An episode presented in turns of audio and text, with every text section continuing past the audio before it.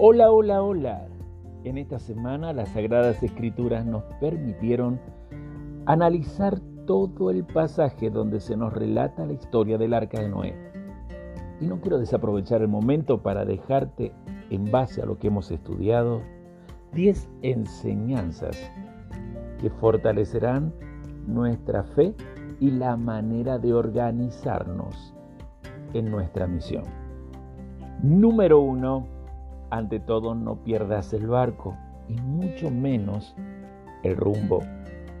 Es la primera recomendación que Dios nos deja e implica no perder las oportunidades, sino por el contrario, estar muy atentos a ellas. Número 2. Recuerda que todos estamos en el mismo barco. Esto aplica claramente a nuestra obligación de hacer que la nave que se llama planeta Tierra llegue a la meta que el Eterno ha destinado. Y esto aplica al respeto que también debemos de tener a nuestro medio ambiente. Después de todo, nos pertenece a todos. Número 3. Sé previsor. Planea por adelantado las cosas.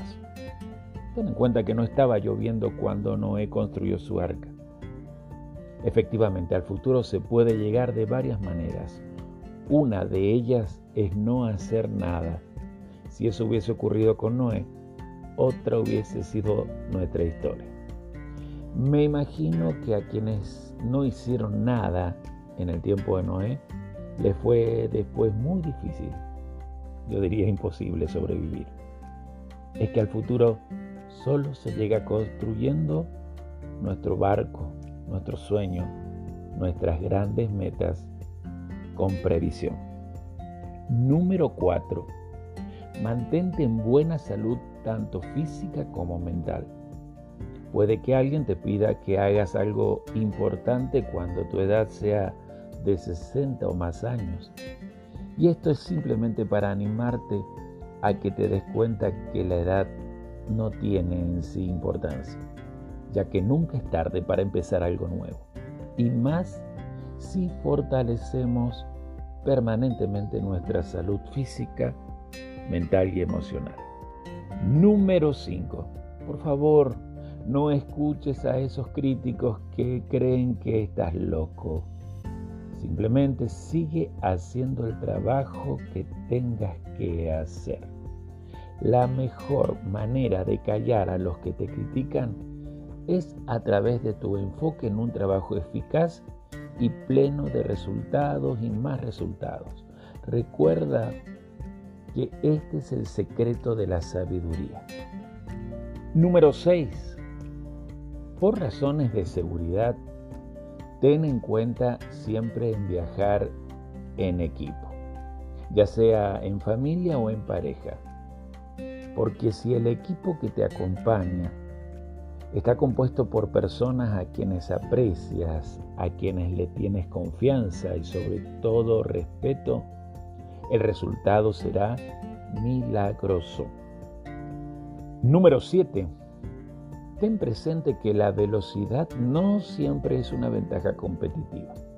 En el arca, los caracoles estuvieron a bordo a la misma vez que los leopardos. Hay que dedicarle tiempo a meditar en las cosas importantes de nuestra vida, las cosas prioritarias de nuestra familia y de nuestro trabajo, pues no es bueno estar cambiando de rumbo a cada rato.